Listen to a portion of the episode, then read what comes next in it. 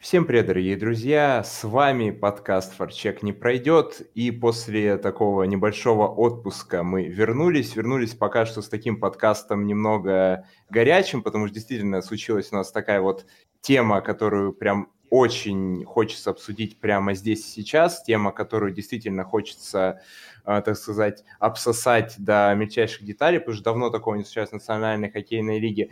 Поэтому действительно сегодня у нас такой вот особенный немножко подкаст, который будет посвящен, ну, разным темам, но основная тема, у нас давно такого не было, будет посвящена одному событию, о котором мы, собственно, вам и сообщим далее. Сегодня для вас работают Андрей Шарафудинов, сразу скажу, я в этой Э, в сегодняшнем подкасте буду немножко, так сказать, со стороны Рейнджерс, потому что я к этой команде отношусь довольно тепло. Ну и со второй стороны, так сказать, э, человек, э, приглашенный для того, чтобы высказать как бы немного обратное мнение, а, болельщик Вашингтон Capitals у нас это Алексей Борисовский. Всем привет. Ну что, Андрей, скидываем с тобой перчатки или нет сразу? Ну, можем сразу, можем немножко подождать, да, так скажем, до момента, когда страсти у нас вскипят посильнее. Действительно, у нас в Национальной хоккейной лиге произошло событие, которого не случалось прям, ну, очень-очень давно. Это э, у нас э, постепенно после локаута 2005 года из Национальной хоккейной лиги понемножку стали убираться вот такие события, как драки. Все меньше и меньше драк стало в целом Национальной хоккейной лиге. Тавгаи начали уходить у нас на второй план. Уже не так стали популярны битвы на льду, не так стали популярны, так скажем, именно вот э, тавгаи, которые защищают прям лидеров. Действительно, вот, э, по сути, вот последнее такое поколение тавгаев, это вот э, люди, которые защищали еще на тот момент Кросби, на тот момент Овечкина, их потихонечку из лиги начали, ну, выдворять не то чтобы прям специально, но почему-то Национальная хоккейная лига решила то, что для интереса хоккея драки прям не так уж и важны.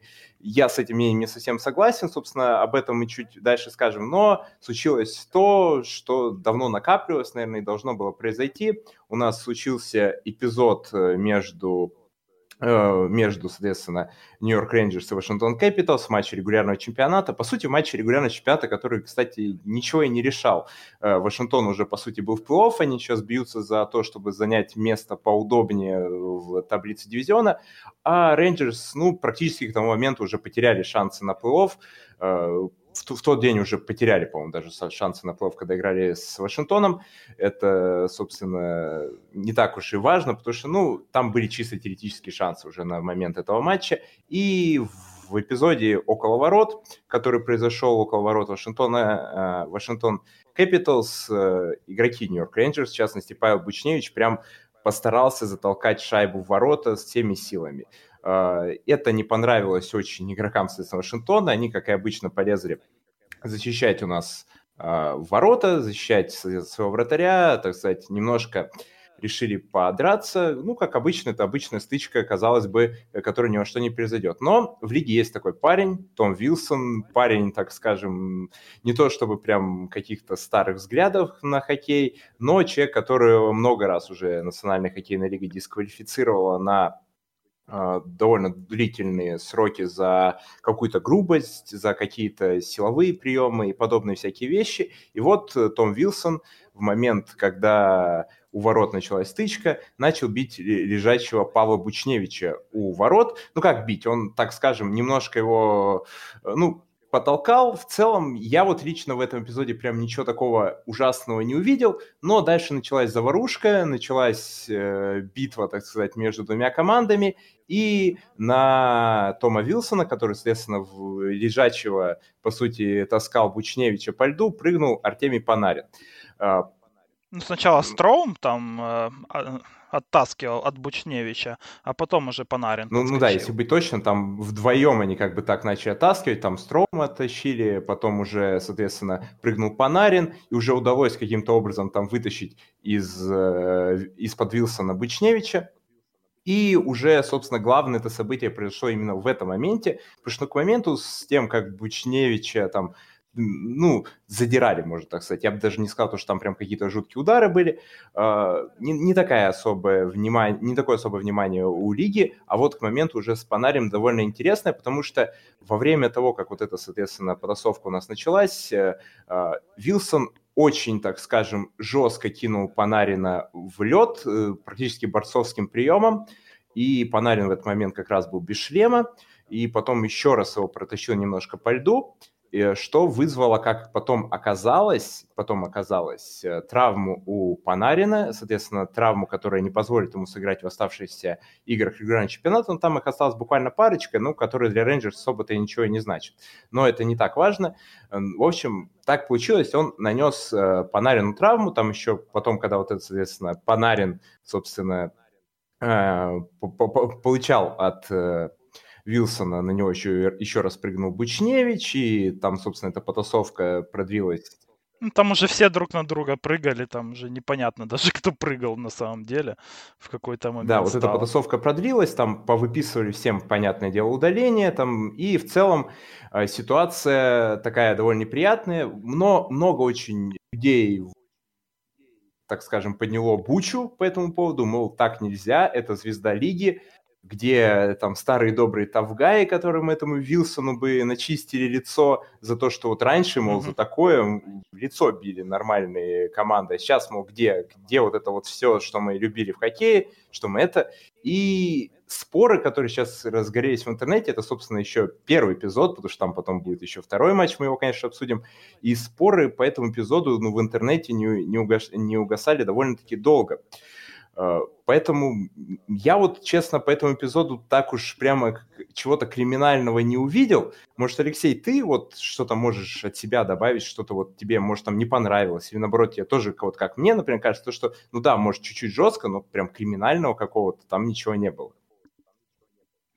Ну, знаешь, тут еще надо сказать, наверное, о причинах вообще, почему так случилось. Э, ну, дело в том, что Рейнджерс начали просто э, на скорости как бы закатывать, да, Capitals. Вообще не самая удобная команда для Вашингтона, надо сказать, Нью-Йорк молодой, быстрый и техничный одновременно. И инициатива в тот момент была полностью у Нью-Йорка. Они три подряд, э, получается, забили. И очень красивые, кстати, шайбы были против Capitals. У них мне очень понравились. Э, ну, даже пускай я болею и за другую команду. Но нужно было что-то делать, и Том Вилсон, хоть я его не считаю прям таким как бы тавгаем, но это крепкий, здоровый мужик, который умеет еще и в хоккей играть, потому он играет э, в НХЛ как бы. Но э, у Capitals он отвечает в том числе и за моральный э, ну, как бы настрой, да, и э, и зажечь, э, ну, как бы своих э, партнеров, это в том числе одна из главных его задач на поле. И Вилсон, ну, как бы собрался сделать это. Э, и тем более, что момент как раз такой как бы подвернулся, потому что в том моменте и Бучневич там как бы клюшкой э, по шее там, э, ну, получается, защитнику э, ну, там дал, можно сказать, и потом сам упал. Ну, в общем, Том Вилсон, он решил как бы воспользоваться этим и, и потасовочку явно устроить, спровоцировать. Ну, такой уж этот игрок. Э, ну, действительно, там вот э, в моменте с Бучневичем, на мой взгляд, это было как бы некрасиво, не спортивно, да, но ничего такого страшного, чтобы там давать какие-то дисквалификации, такую бучу устроить, там не было. То есть по итогам эпизода, да, у Вилсона там было 10 плюс 2 плюс 2 плюс 2 штрафных минут. Этого, как мне кажется, это более чем адекватно за этот момент было. Вот момент с Панариным, э, тут, конечно, с точки зрения здоровья, он, э, он был намного страшнее, потому что там не сколько удары были, а сколько то, что Артемий лежал на льду, и, э, и такая толпа вокруг него там носилась с коньками, то есть он был при этом и без перчаток, то есть, э, ну, в общем, можно было там ему и по шее коньками, да, и по, и по рукам, ну, в общем, ну, такая как бы ситуация была не самая красивая. Так что, на мой взгляд, здесь Том Вилсон, он в этой ситуации не прав, но, опять-таки, это его такое у него шамплуа на, э, на льду у Вашингтона и такие же у него там задачи, чтобы так делать, как бы в том числе и провоцировать соперника и разладить игру, ну как бы первого звена у Рейнджерс, э, которая в этом матче, прямо скажем, доминировала. Вот. Ну, давай я добавлю сразу по дисквалификациям, по всему, что, что было, собственно, что и получилось. Лига ничего не выписала Вилсону сверх срока, так скажем, ну, после матча уже а, бывало такое, то, что Вилсону прям, ну, насыпали очень много. Я помню, вот, по-моему, даже в этом сезоне 8 матчей отбывал за какой-то там грязный якобы хит. И выписали... Ну, в борт там отправил, там его там на 7 матчей дисквалифицировали. Но, честно говоря, вот та дисквалификация, она тоже, ну, абсолютно не стоила, ну, прям такой длинной, знаешь, что была там на 7 матчей. И вообще э, для Уилсона прописывают эти все дисквалификации и штрафы, и вся буча, она поднялась ну, только потому, что это э, Уилсон. Потому что тому же там Лео Комарову, который э, ну, того же Шульца отправил, вел э, аналогично в борт, ему вообще ничего не дали, как бы никакой дисквалификации не было. Э, ну, то есть, если бы на месте Уилсона был бы Комаров, допустим, да, или любой другой там грязный игрок э, НХЛ, то ничего бы не было. Я, ну вот я уверен, что там бы чуть-чуть бы максимум там побузили в местной прессе, и на этом бы успокоились. Но так как это Уилсон, так как это игрок с таким, ну, во-первых, это игрок ну, как бы статусный, да, игрок первого звена, это звезда НХЛ. Э, его знают практически все, в том числе и за то, что он делает э, на льду. Вот, и потому вокруг него как бы э, намного больше шума всегда, чем это э, обычно бывает как бы в ситуации с другими рядовыми, ну, как бы потными мужиками из третьего-четвертого звена, знаешь, которые там этим же занимаются, что Уилсон, но только при этом не забивают там 20-25 Бэкграунд, бэкграунд за него говорит, как, как у нас принято говорить, да. сначала История. ты работаешь на зачетку, а потом зачетка работает на тебя, ну, можно сказать, это в обратную сторону с Вилсоном играет, потому что сейчас, ну, реально его как рецидивиста уже оценивают. То есть не потому, что вот он сделал такой, как отдельный хоккеист, а потому что, ну, это же рецидивист, он Вилсон, типа, у него уже столько дисквалификаций было. Не, ну он ж больной. Ну, ну да. Шо вот примерно взять? так. Кстати, ты очень хорошо сказал про Комарова, потому что вот э, Комаров таким вот в КХЛ славился в свое время. Он очень бесячим. Вот я как болельщик другой команды, против которой играл Лео Комаров, говорю, то, что он очень сильно бесил этим всегда, но при этом я вот всегда уважал вот таких хоккеистов, которые могут поддеть. Они очень много для команды делают, поэтому у меня всегда отношение к таким хоккеистам более такое снисходительное, потому что я понимаю, насколько они важны э, для команды в целом. И так, а, ну и, и штраф, собственно, Вилсон единственно заплатил там штраф 5000 э, долларов за, собственно, за вот эту вот, ну, грязь, как это объяснили. Причем самое забавное, что я еще mm-hmm. добавлю, вроде только сегодня эта информация появилась, то, что помимо этого собственно, Рейнджерс у нас заплатили 250 тысяч э, долларов за критику лиги. А, их оштрафовали за то, что, мол, э, но они начали критиковать то, что Вилсону не выписали ту самую дисквалификацию, которую они просили, мол, что это такое, это беспредел и так далее. Начали там требовать отставок, э, ну, чуть ли там не Гарри Бэтмена. Поэтому ну, там обычный срач пошел с их стороны, знаешь, как в чате, вот а, они, обычный чатовский срач, они вытянули на уровень официальных пресс-релизов в лиге, и вот за это и получили штраф. Да, причем самое, что интересно, мы вот так вот э, потихонечку передвигаемся уже дальше по этому эпизоду, э, потому что ну, наверное, самое интересное для зрителей, в принципе, это был уже следующий матч, который произошел уже после этого.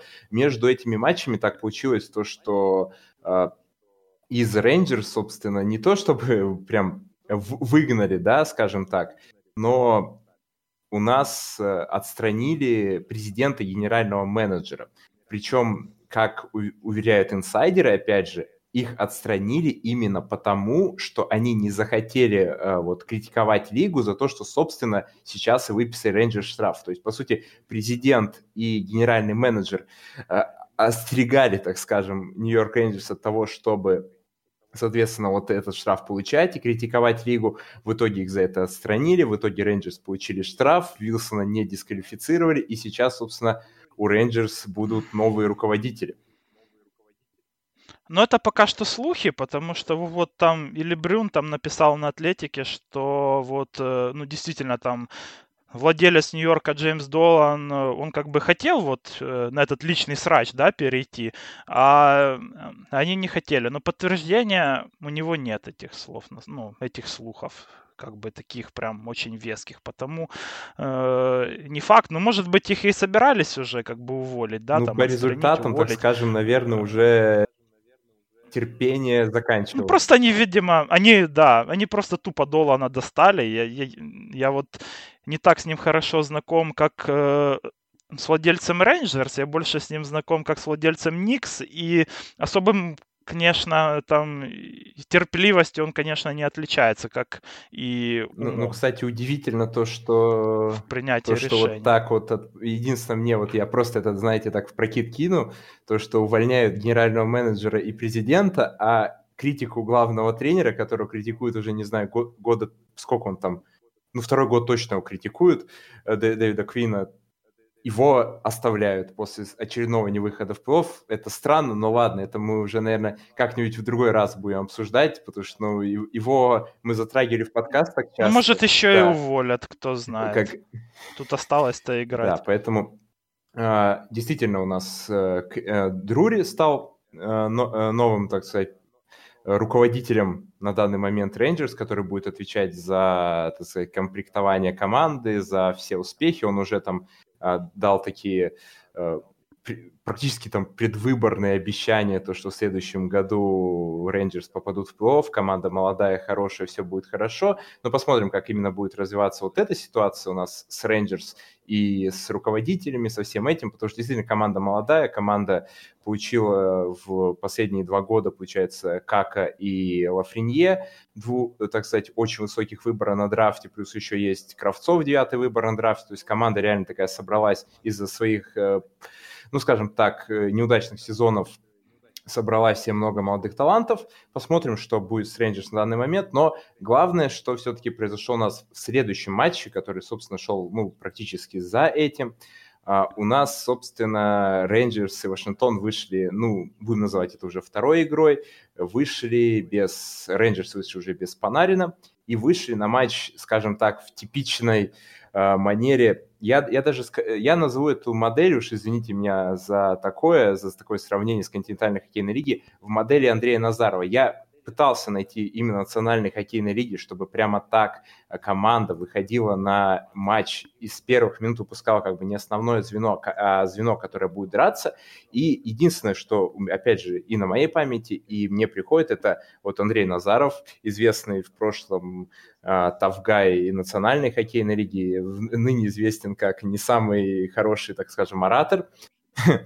Но, в общем, у него в свое время так выходил Витязь против Омского авангарда, причем в двух матчах. В одном это случилось из-за а, просто там что-то они на раскатке не поделили и дрались там весь абсолютно матч, дрались постоянно между собой, между Авангард и Витязь, и, соответственно, матч вообще, чтобы вы понимали, не состоялся, его отменили, обеим командам выписали по, соответственно, техническому поражению, и, а следующий раз просто он выпустил пятерку Тавгаев на пятерку лидеров авангарда, на первую, и начал матч там с четырех, по-моему, матч штрафов сразу для своих Тавгаев, чтобы, так сказать, напугать лидеров соперника и, а, собственно, у нас э, вывести их из строя.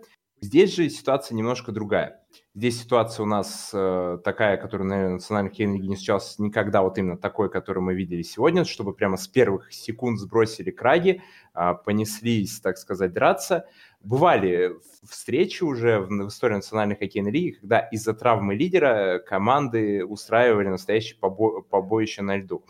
Э, и сразу же, конечно, я уверен, слушатели, ну, кто особенно следит там за историей национальной хоккейной лиги или в целом давно смотрит национальную хоккейную лигу, вспоминают, конечно, там драку между Троитом и Колорадо. А, собственно, когда а, за Криса а, Дрейпера а, Детройт начал мстить, начал мстить э, Колорадо, когда начал мстить тому же Клоду Ремье. А, это известная там драка, которую назвали там Bloody Wednesday, ну или Кровавая среда, э, потому что там, ну, 148 минут штрафа. Этот, этот матч, например, не дотянул до, до чуть-чуть совсем, 7 минут штрафа не хватило, чтобы дотянуть до той самой известной драки между Детройтом и Колорадо.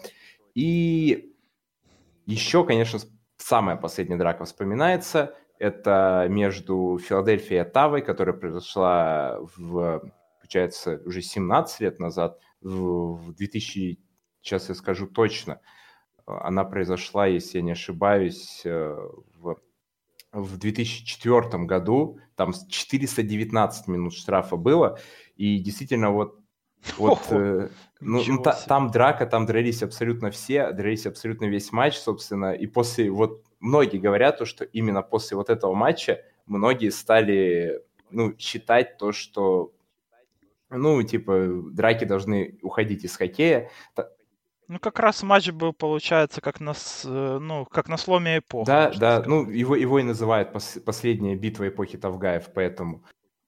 Поэтому действительно это такой вот очень памятные вот такие два матча. И вот спустя, ну, очень долго э, действительно состоялась первая такая битва мощнейшая на Мэдисон Сквер Гарден. Это довольно, кстати, очень такое место известное для, в первую очередь, тех же боев. Очень много там известных боксерских поединков, да, проводилось. Там рестлинг в свое время зародился, и это, ну, основная такая мека рестлинга, наверное, американского как такового была именно это Мэдисон Сквер Гарден. И вот сейчас вот битва между Вашингтоном и Рейнджерс э, с первых же секунд э, трио нападающих скидывает краги и идет драться с... Э, ну, скидывают краги игроки Рейнджерс, идут драться, соответственно, с хоккеистами Вашингтон Capitals. И, так сказать, это та самая месть за э, Панарина. Вот как ты думаешь, вот вообще вот такая вот ситуация, мы давно это не видели в хоккее, и она вот имеет право на жизнь, вот такая вот месть, по сути, в матче, когда, ну, для твоей команды вообще ничего этот матч не значит, и ты можешь так сделать. Или вот это из хоккея надо убирать, вот этого не должно быть даже вот в таких единичных случаях. Ну, для Capitals этот матч очень даже решает, потому что там действительно или попасть на Бостон, или попасть на Islanders как бы в плей-офф, потому я с тобой Ну, я имел в виду для Rangers. А для Rangers, да, конечно. Ну, для Rangers вообще, вообще ничего не решает. А, мне это нравится как болельщику. Вот, на самом деле, я бы такого хотел даже, ну, и почаще видеть. Э, мне понравилось это со стороны Рейнджерс, э, потому что я увидел, что у команды есть хоть какое-то самоуважение, уважение к самим себе и, э, и к партнерам по команде, потому что я не зря рассказывал про Вилсона, да, вот в первом матче, что для чего он это делал. Потому что после того эпизода ну, Рейнджерс просто обоссались, простите. И потом на льду была одна команда. Четыре подряд шайбы забросил. Или потом Capitals. И по сути, ну как бы Нью-Йорка уже не было. Они и не мстить не пытались как-то опять, да, как бы... Э, и самих себя как-то зажечь. И, и в хоккей не играли. То есть, ну, по сути, Э, команда после того эпизода была какая-то вообще разобранная и бесполезная. Э, в этом матче, во втором, они с точки зрения как бы хоккея, они тоже абсолютно ничем не отметились, но хотя бы подрались, да, ну, как бы хоть одна хоккейная составляющая от них была. Э, вот. А так, ну, в целом от Рейнджерс, ну, конечно, оно было видно, что вышли играть не в хоккей, а ММА устроить. У них это получилось. Мне особенно порадовал этот момент, когда показывали э, скамейки штрафников обеих команд, и, и там просто тупо места уже не было. Если бы еще одного кого-то удалили, там бы вообще непонятно. Наверное, ну, на колени пришлось бы его уже там куда-то садить, там уже седьмого удаленного. А так, ну, я же говорю, как болельщику мне очень это все понравилось. Как мне кажется, э, это хоккей, э, и так и должно быть в нем, если ты уважаешь как бы себя. Вот. Ну, как бы перегибать здесь тоже не стоит, да, потому что там было, ну, даже с перегибом, как мне кажется, уже с другой стороны. Э, я знаю, что Паша нас э, слушает, наши подкасты, да, и, ну, как бы... Э, ну, то, что Том Уилсон мудак, это все знают, да, но не стоит ему уподобляться. Вот так вот скажем. Потому что эпизод с Энтони Мантой был вот как раз-таки уже э, с другой стороны уже некрасивым. И, и там Бучневича, конечно, весь матч как бы про, э, ну как бы продолжали э, еще провоцировать игроки Capitals явно, потому что они, ну, э, они тоже как, как бы специально за ним ездили, по рукам били, по ногам клюшками так, но клюшкой как бы в лицо, ну, это уже слишком. Ну, действительно, там вот про который ты момент сейчас рассказываешь, там перед этим, по я вот не помню, то, по-моему, не Манта все-таки, но кто-то другой там Бучневича э, подбивал что-то типа драки, подбивал ну, его там Манта, его там Манта точно как бы бил, и он готов уже был и перчатки скидывать с Бучневича, но Бучневич решил ему клюшкой врезать. Ну, так в ФНХЛ так не делается, как мне кажется. Тут для Паши, конечно, ну, не особо вот э, ну, как-то уважение добавляет такое поведение. Ну, кстати, я вот отмечу то, что он-то как раз матч штрафы получил за это. Там сразу дали 5, ну, 5 плюс 20 это типичный называется, но действительно э, довольно грязный такой, скажем, прием. Плюс вообще вот в этом матче, помимо с, вот э, самой первой, э, ну, драки, самого первого замеса, э, были же еще вот эти вот столкновения с Вилсоном. Его два раза, получается, в, на него прыгали, так скажем, два раза на него вызывали его на замес, и в итоге mm-hmm. даже Том Вилсон-то у нас, получается, там сыграл очень мало, по четыре смены сыграл, и его, как говорят, увели из-за э, травмы, но многие говорят то, что его ну, просто решили приберечь, ну, потому что, ну, когда откровенно на тебя там каждый игрок хочет прыгнуть, ну, смысл... Ну, там хоккея просто вообще не было. Как только его убрали, то, по сути, сразу и прекратились Да, драки. ну, смысл терять лидера, тем более у Вашингтона есть проблемы, мы о них, кстати, как раз очень поговорим, буквально закончим вот эту тему, потому что действительно у Вашингтона сейчас, ну, просто уйма проблем с травмами, с, э, так скажем, не совсем травмами. А, Но оба матча были вообще даже и не в полном составе. Да, и поэтому по тавгайству, можно так сказать, я дополню то, что если так скажем, такие матчи не... Если вот команда не пропагандирует это постоянно, то есть вот в КХЛ была такая команда Витязь, опять же, я про нее уже рассказал раньше, она постоянно дралась, то есть просто они не играли в хоккей, а постоянно дрались, это плохо. Но когда там такая команда просто мстит за партнера, или, ну, когда не совсем, так скажем, хорошо идет игра, и, ну, решили скинуть краги, там, не, там, ну, не часто это происходит. Это нужно хоккей, это действительно очень круто. Например, всегда вспоминается мне вот э, драка между Трактором и Акбарсом в Казани, когда реально просто там команда на команду, прям там со скамеек выскочили хоккеисты, дрались между собой, там минут, минут 15, наверное, драка не прекращалась, вратари склеснулись, все это, то есть там э, была жесткая потасовка, там всем выписывали штрафы, но больше команды эти не дрались и так далее, то есть это один матч, просто вы выплеснули эмоции, и это нормально, собственно. Я полностью поддерживаю в этом плане, потому что ну, я лично вот скучаю по вот именно такому хоккею, где, ну, драки, где вот это вот тавгайство, где вот это вот все, потому что для болельщика это, конечно, ну, очень-очень крутое событие. И я немного э, единственное... Ну, оно без перегиба, Андрей, тоже должно быть, потому что, ну, когда уже матч реально превращается в бокс или там, или рестлинг, это, ну, тоже не совсем правильно. Ну, изредка, иногда повеселить публику, это как бы нормально вполне. Это же хоккей. Ну, скажем так, вот пятерка на пятерку подрались, успокоились, дальше в хоккей играем. Вот, вот так в целом можно. Надо расширить скамейки штрафников для таких, для таких случаев. Этот матч это точно показал, что уже коротковаты стали. Да, и особенно в условиях коронавируса, это же вообще ужасно. Да, да, да. Кстати, и небезопасно, между прочим. Ну вот по поводу э, еще э, травмы Уилсона, на него же там Брэндон Смит сначала прыгнул самый первый, и в той драке э, Уилсон руку повредил, у него там она кровоточила прям, так что может быть э, и травма там все-таки какая-то есть, и решили уже ее как бы не усугублять, потому что э, одна драка там, вторая драка, то есть, э, ну, Мало ли там в третьей драке вообще что-то, ну, себе руку эту сломать мог, допустим. Ну, То есть, потому, наверное, правильно сделали, хотя оно тоже смотрелось как бы немножечко так... Э, э, ну, как бы не по-бойцовски, да, что ли, но как бы решение умное для команды, которая идет в плей-офф, а не на рыбалку. Не, я, я, я полностью согласен в этом плане. Ну, кто будет своего лидера, так сказать, мало ли что там может случиться дальше, мало ли как там Вилсон может дальше вспыхнуть, да, лига так посмотрит, еще какой-нибудь там штраф даст ему лишний, там, опять же, ну, мы понимаем то, что просто Вашингтон уже реально мыслями, мыслями Вашингтон уже в плов, и об этом-то мы, и, наверное, сейчас и поговорим, потому что действительно Вашингтон у нас прям...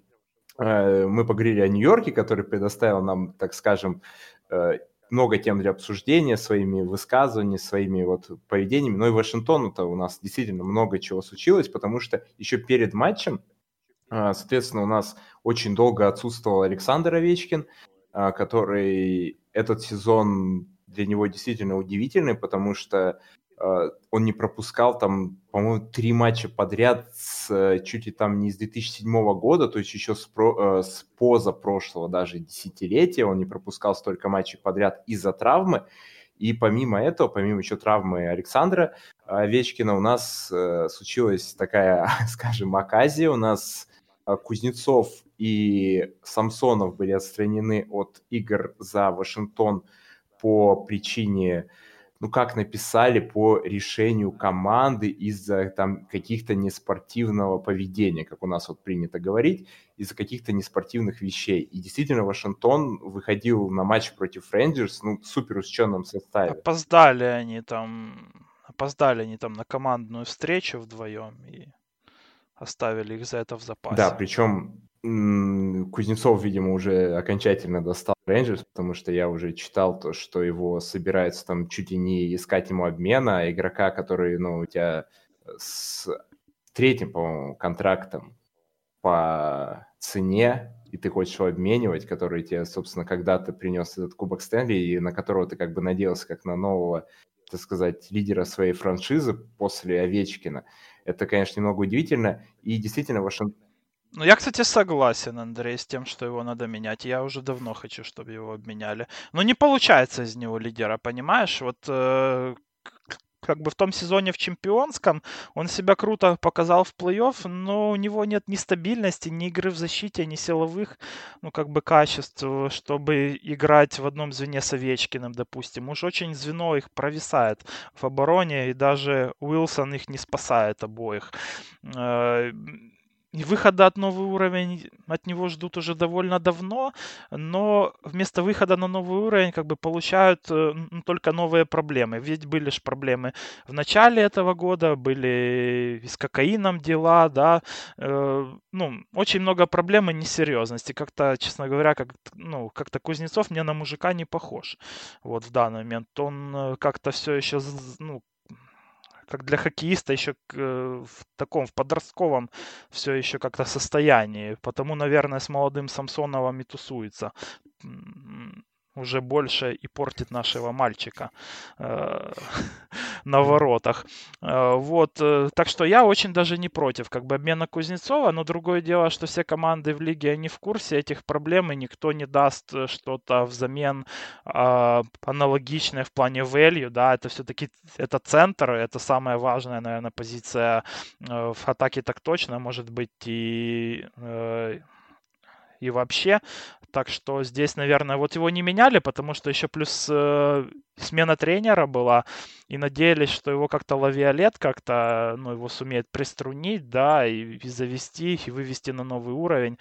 Но что-то все не получается. Если даже э, у Лавиолета это не выходит. Э, ладно, там Рирден, который сам был тюфяком и, и ничего не мог там, ну, как бы ни с кем не наладить отношения, ни, э, ну, с точки зрения там ни морали, никак как бы команду там завести. Но если у тебя уже и с лавиолетом не получается как-то настроиться как бы на серьезность, то уже пора прощаться, как мне кажется. Так что вот его сейчас закрыли в, в ковидных протоколах, да, там до конца регулярки как минимум, а, а с такими темпами он может и первый раунд, наверное, пропустить.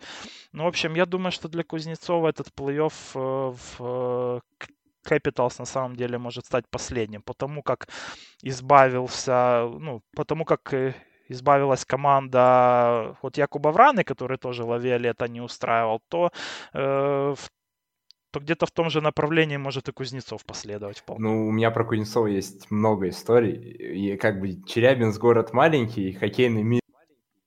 Поэтому про Кузнецова у меня действительно есть много историй. И про, так сказать, кокаиновое дело я тоже много, так скажем, слышал и даже примерно представляю, кто, как и почему, как к этому пришло. Э, я, соответственно, это рассказывать не буду, но все-таки ну, давай одну историю ну, такую, ну, безобидную. Ну, например, самую. в 2000... Вот история про, так сказать, про загулы. Есть история про 2013-2014 год, после того, как трактор, естественно, вышел там в финал Кубка Гагарина. Следующий сезон — это сезон Олимпиады.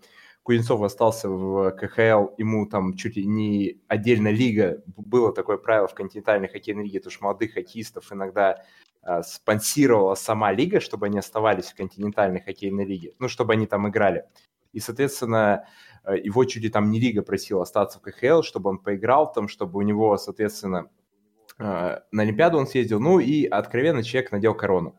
Во-первых, у Кузнецов очень любит дорогие машины, очень у него такие бывали загулы. Ну и, короче, если кратко описывать тот сезон, то человек просто надел себе на, на голову корону. Кстати, он э, я не помню, кто это точно, но кто-то из его близких рассказывал то, что он сам это признает, то, что он вот в сезоне 13-14 перед отъездом, соответственно, в Вашингтон, он потом еще в Вашингтон уехал, собственно, там сыграл сколько матчей, 10, по-моему, в четвертом там звене, вот это тот самый первый сезон. И действительно, если рассказывать вот про эту историю, то человек просто может с ни с того ни с сего надеть корону, там, купить себе машину, не разговаривать с журналистами, например, это было очень у него популярно. То есть он считал то, что его все там обсирают, то, что его там все ненавидят, и он мог спокойно там закрыться в себе, не общаться с журналистами и подобными вещами заниматься. Слушай, ну ты сейчас описываешь практически любого спортсмена из э, СНГ. Ну, типа, ну пр- просто, просто, так скажем, Кузнецов это вот э, человек, который по надеждам, это, наверное, вот один из самых таких вот, ну, с- самая большая надежда за долгое-долгое время по таланту абсолютно. Ну, огромный талант, да, но... огромный, действительно. Как он катается, это ну, просто Но характер человека, который просто, ну, ни с того ни с сего может абсолютно что-то выкинуть, подобной всякой ерундой заниматься, то но если пудришь носик регулярно, то можно, ну, то, конечно, потом выкидываешь, непонятно. Ну, ск- скажем так, э, Кузнецов, я когда вот он уезжал в НХЛ, я, я вообще удивился, то, что он в целом выдал вот такой фантастический тогда плов, потому что, ну, с его характером это действительно очень тяжело, и то, что сейчас происходит, у меня не вызывает особенного удивления, хотя, опять же, опять же, как хоккеист, если мы убираем вот это все характер и смотрим чисто на талант, ну, я не знаю, ну, он абсолютно потрясающий в плане игры в атаке, в плане катания, в плане э, видения площадки. Это абсолютно фантастика, но человек, вот сколько ему, 29 в этом году?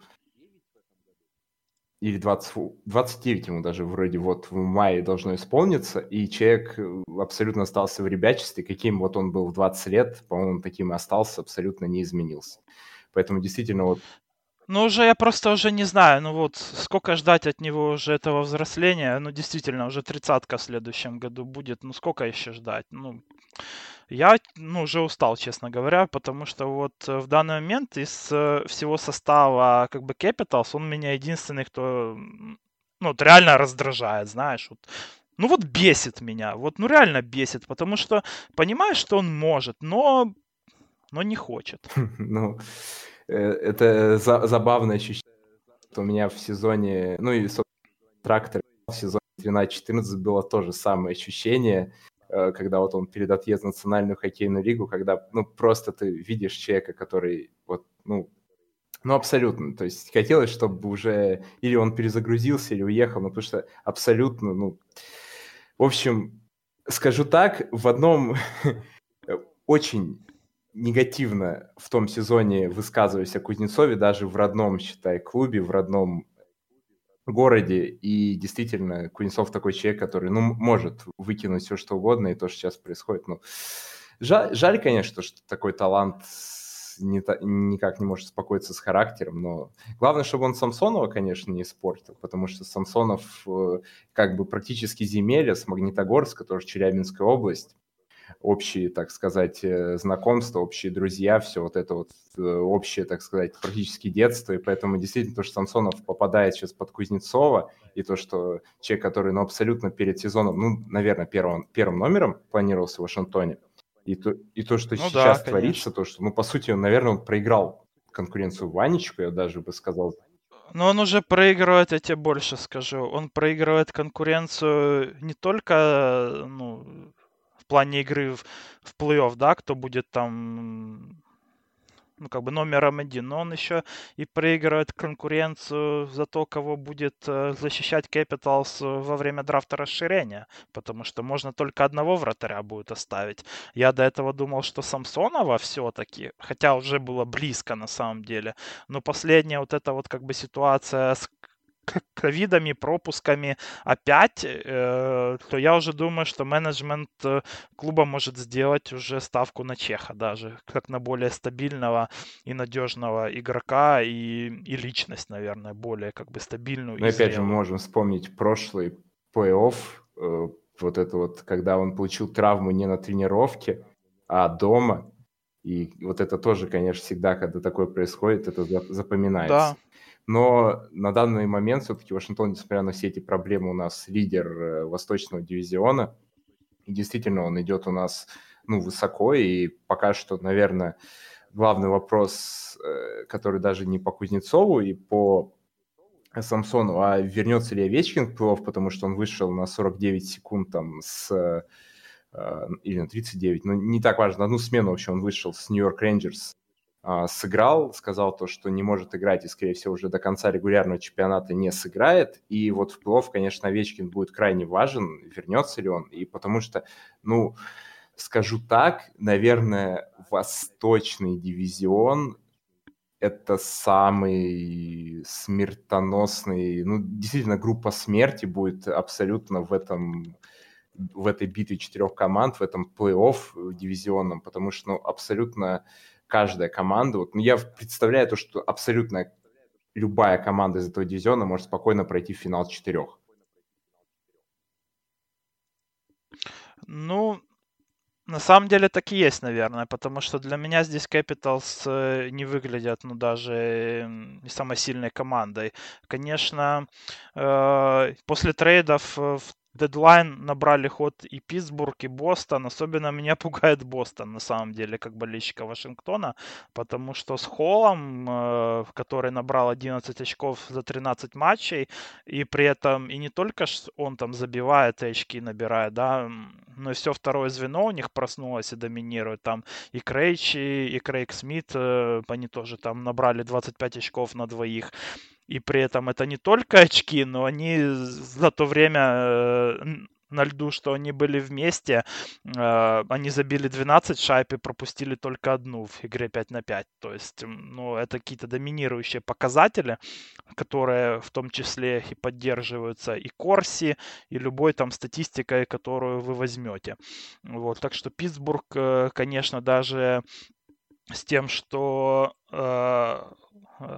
у Пастернака не так все хорошо э, в данный момент с результативностью, и особенно с результативностью в большинстве, но приход Холла, конечно, этот обмен, он, э, ну, как бы позволяет Бостону иметь, наверное, лучшую или одну из лучших топ-6 в НХЛ, и с их вообще защитой, и, э, и менталитетом таким, как бы, и, и бойцовским одновременно, да, и защитным, это делает их, наверное, самой опасной командой в этом дивизионе по Бостону. На самом деле Бостон всегда опасен, я бы так сказал, потому что удивительно каким-то невероятным образом они прошли вот этот вот эпизод, который, казалось бы, должен начаться у них, так сказать, перестройка, должен начаться rebuild, и, по сути, они остались таким топом, который постоянно в топе национальной хоккейной лиги, и то, что они вот сейчас еще и перед дедлайном закупились, то, что подписали Холла, и вообще реально у них дела пошли на поправку, и ну, что я могу сказать? Это действительно команда, которая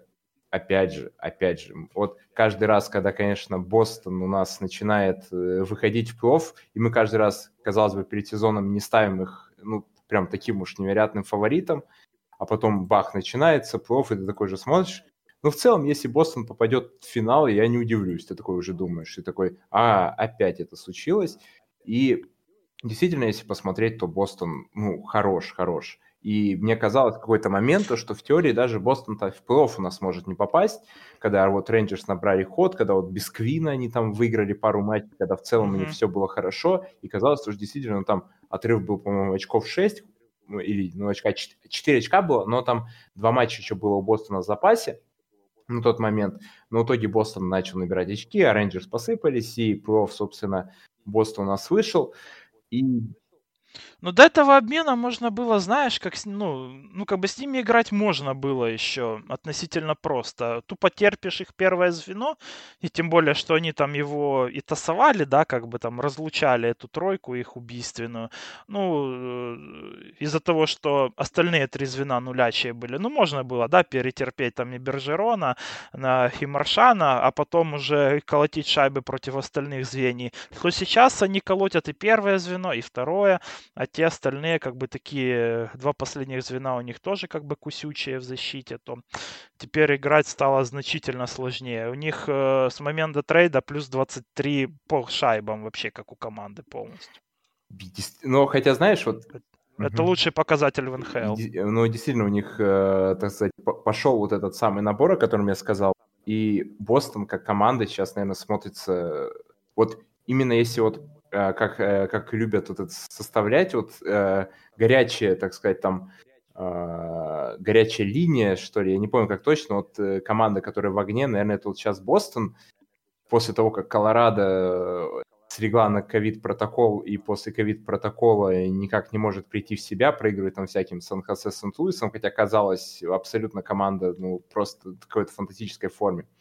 Сейчас, пожалуй, это вот Бостон выглядит таки, такой вот командой. Но я бы еще, знаешь, вот mm-hmm. что бы обсудил, вот я понимаю, тебя вот пугает Бостон, но лично меня просто поражает вот Айлендерс и Троц, как вот работает э, в целом в команде, потому что, э, казалось бы, каждый сезон мы смотрим на состав Айлендерс и тоже не понимаем, как они будут чего-то невероятно достигать, но снова Троц находит какие-то подходы к своим хоккеистам, усиливаются они постоянно во время сезона, и просто сумасшедший какой-то показатель того же Семена Варламова, который, да, безусловно, это ну, очень хороший вратарь, безусловно, наверное, ну, абсолютно такой вот вратарь, который всегда был в национальной хоккейной лиге как именно первый номер рассматривался, когда не рассматривался прям топовый, но тут он выходит, устанавливает рекорд э, по продолжительности сухой серии. Это более двух матчей, получается там 213 минут и 7 шатаутов за сезон, плюс еще, по-моему, 3 есть у Сорокина, и то есть это 10 матчей на 0, а мы с учетом того, что это у нас сокращенный сезон, и вообще Арендерс там провели всего 53 матча, то есть 10 из 50 матчей у них на 0 сыграны, это в национальной хоккейной лиге, ну, я не знаю, я каждый раз просто аплодирую Троцу, когда вижу снова его команду, которую, казалось бы, никто не верит, и он снова из них делает какую-то невероятную машину. Но вот именно хватит ли вот этого всего в плей-офф, команда, соответственно, меньше всех в лиге пропускает, это понятное дело, но хватит ли, вот сможет ли Айлендерс там с теми же Вашингтоном там или Питтсбургом бороться, ну, мы, скорее всего, рассматриваем то, что у нас примерно так вот останется, да, то есть Вашингтон-Питтсбург — это первые два места, и Бостон-Айлендерс — это второе, это вторая, так сказать, четверка, вторая часть четверки — это третье, четвертое место. И действительно, если так посмотреть, то я не знаю, очень мне не нравится, как играет Айлендерс по тому, как смотреть их хоккей довольно-таки скучно, но при этом меня абсолютно пугает вот эта защитная машина, которую строит Троц. И мне кажется, вот в плей-офф она может еще более монструозной стать, еще более защитной, так скажем.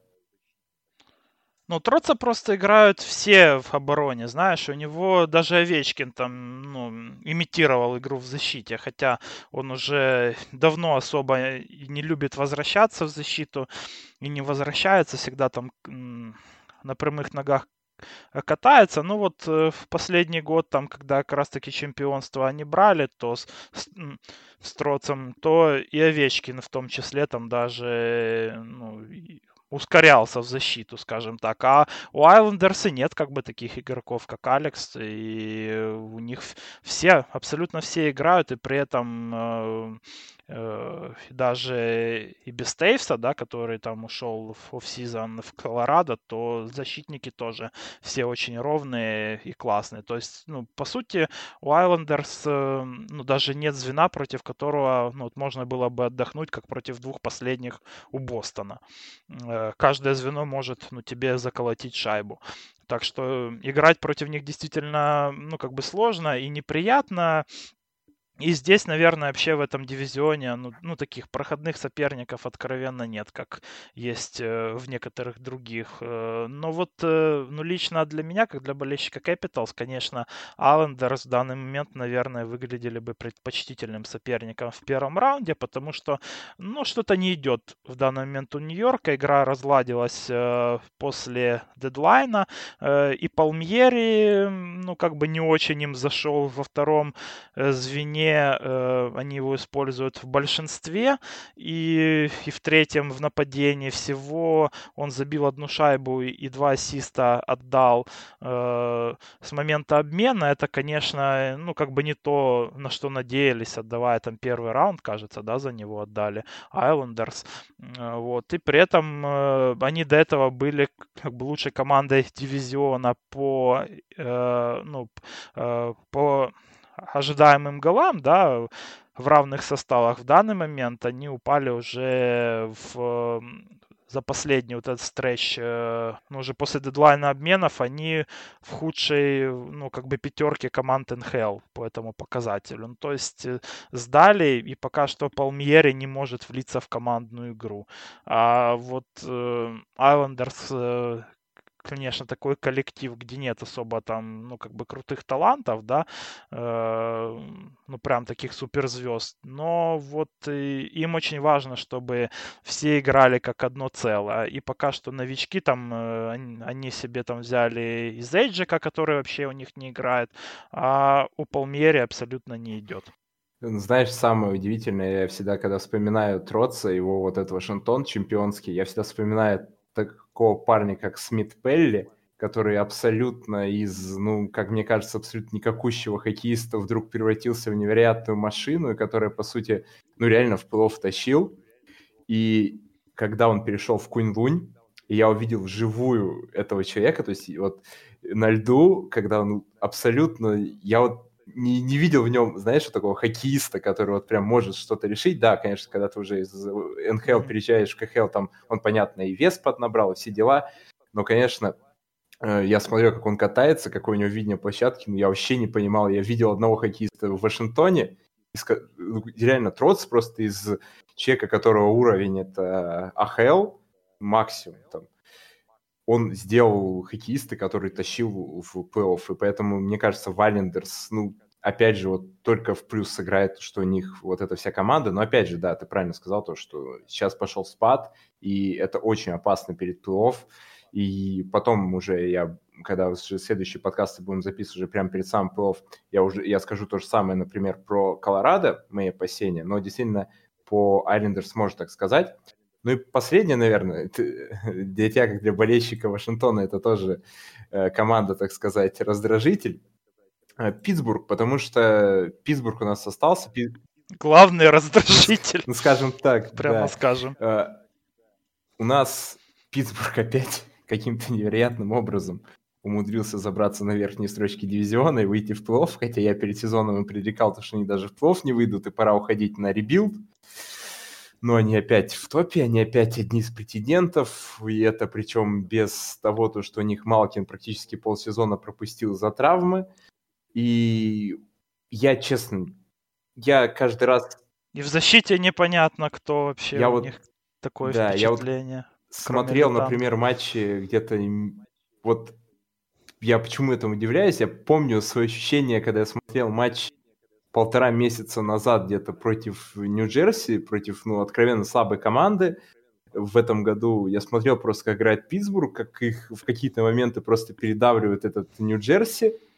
Я думаю, ну, блин, ну, ну все, уже пора, а потом они снова воскрешаются, снова они начинают рвать, и я, я честно, я вот каждый раз, мне хочется перед сезоном сказать, что ну все, ну сейчас Питтсбург сдаст, и они даже в плей не попадут, ну опять, опять это снова, и я, я уже реально, я, я уже просто не могу объяснить, как это получается у Питтсбурга, вот и эта серия с выходами в плей вот это все, потому что, блин, ну, это просто как какое-то необъяснимое. Я не знаю, магия в них Хогвартса только, если вот так можно это объяснить. Ну, у них есть лидеры, я тебе так скажу. У них есть лидеры, на самом деле, которые эту команду, они держат, э, ну, как бы в тонусе, да, вот, не дают, к примеру, ну, вот что отличает, как бы, команду хорошую от плохой?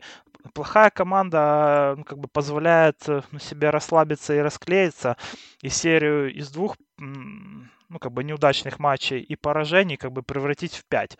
У Питтсбурга такого нет.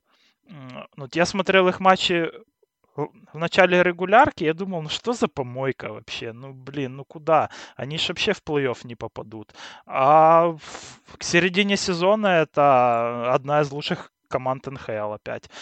Ну, то есть люди знают, как набирать форму, опыт, и, лидерские качества, ну и, конечно же, мастерство, класс, это мы все знаем, да, как бы лидеров. Но, ну, честно говоря, я прекрасно помню свое впечатление от их игры в начале регулярки. Я смотрел на их игру в обороне и думал, ну, блин, что это ну, за кунлунь сюда привезли. Я могу только поддержать, и мне, например, та же вот непонятная ситуация у них э, с вратарями, отдали тогда Флери, отдали сейчас Мюррея. Ну, понятно то, что Мюррей откровенно... Ну, Мюррея классно Ну, да, отдали, ну, я, я имею в виду то, что, в принципе, после них не особо прям смотрелось... Вот, знаешь, вот есть такое ощущение, то, что есть прям топ-вратарь, когда вот тут растет, и ты понимаешь, что сейчас мы отдадим вот этих лидеров, у нас вырастет новый топ-вратарь, и он появится. Но не... Ну да, я так про Самсонова думал, а потом Кузнецов появился. А вот у Питтсбурга нет такого. У них вот этот э, Тристан Джерри, Джарри, называйте как хотите, э, Десмит, ну, я не скажу то, что это прям невероятные вратари. Ну, честно, я не скажу. Но все равно это позволяет команде такие результаты достигать. Ну, Литанко воскресился у них, действительно. Вот как-то вот начало сезона у него было неудачным, а потом он воскресился, и, э, и вместе с ними вся защита как-то. Я же говорю, что эти вот лидерские качества, вот и Кросби, и, и Литанг, вот они вот как-то держат вот команду в одно, в одно целое ее превращают. Плюс приход еще Джеффа Картера, которого они выменяли в, в, в, в дедлайн, это тоже еще один очень сильный лидер, авторитетный игрок, и который как раз-таки, ну, вот очень нравится мне этот игрок, действительно, и он очень хорошо, ну, ну как бы подходит Питтсбургу, э, и центра действительно взяли качественного себе, опытного и, и с характером. А, про, Питтсбург, про Вашингтон, про Бостон, про Айлендерс мы поговорили, поговорили о самой, так сказать, горячей теме последних дней, поговорили о Томе Вилсоне, поговорили о Павле Бучневиче можно сказать то, что Национальная хоккейная лига входит в свой вот последний этап, дальше только интереснее, дальше уже плей-офф. Плей-офф в этом году, опять же, провели по системе дивизионов, конечно, уже есть усталость от того, что команды играют между собой, но, опять же, я, я уверен, вот именно в восточном дивизионе плей-офф будет смотреть очень интересно, и мы вам советуем смотреть именно плей-офф на Востоке, ну, на восточном дивизионе. Да хотя в целом, наверное, и восточной конференции, если вот прям так делить западную и восточную конференцию. Ну да, там тоже сильные. Конечно. Да, поэтому, поэтому действительно сейчас у нас будет самое интересное. Буквально у нас там, получается, неделька остается. Ну, две недельки с учетом, опять же, канадского дивизиона, с учетом Ванкувера, которые игры дофига переносили. Там аж до 19 числа у нас продлили регулярку из-за Ванкувера, опять же, из-за его матчей. Ну, кстати, Билл Дейли сказал, что буквально они там начнут на несколько дней позже других дивизионов плей-офф играть. Так что мы, как зрители, наверное, не особо-то и заметим вот этого отставания из-за Ванкувера.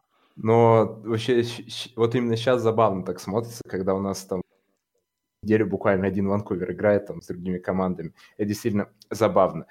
Но пора, наверное, у нас и закругляться. Обсудили мы обсудили мы все, что, собственно, хотели сегодня обсудить. В дальнейшем уже будем, соответственно, с вами встречаться уже перед самим, перед самим плей-офф, обсуждать пары, обсуждать э, претендентов, обсуждать, так сказать, те команды, которые могут выиграть э, Кубок Стэнли. Спасибо, Алексей, то, что ты пришел сегодня со своим мнением как болельщика Вашингтона, так сказать, э, выступил, ну, не знаю, не получилось как, такового противостояния, но все равно это очень важно, чтобы, так сказать, разные мнения у нас звучали. Спасибо тебе, то, что пришел на подкаст.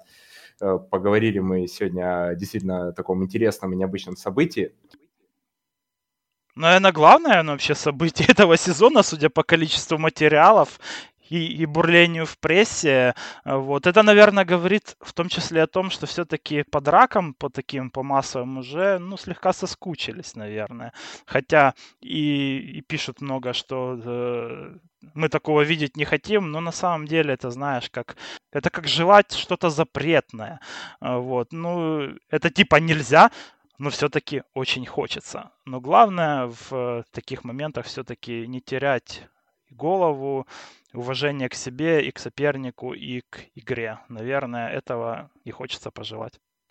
Да, я присоединяюсь к этому пожеланию. Это, знаете, э, наверное, это вот можно, я бы сравнил это все-таки с алкоголем. Алкоголь в больших количествах, он вреден и опасен. Но когда чуть-чуть и в нужное время, в нужном месте, он все-таки иногда даже полезен. Я думаю, также можно... Вот... Опять ты про Кузнецова. Ну да. Ну, а что поделать? Кузнецов у нас все.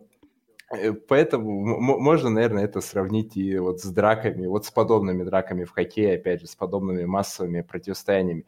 С вами был, собственно, ну и провел для вас этот подкаст Андрей Шарафудинов. И подкаст «Форчек» не пройдет, еще услышимся в следующих подкастах. Услышимся уже, когда начнется, ну, перед, скорее, главным событием этого сезона, перед э, плей-офф Кубка Стэнли. Услышимся еще, и там уже будем обсуждать хоккей и только хоккей. Пока-пока. Всем пока.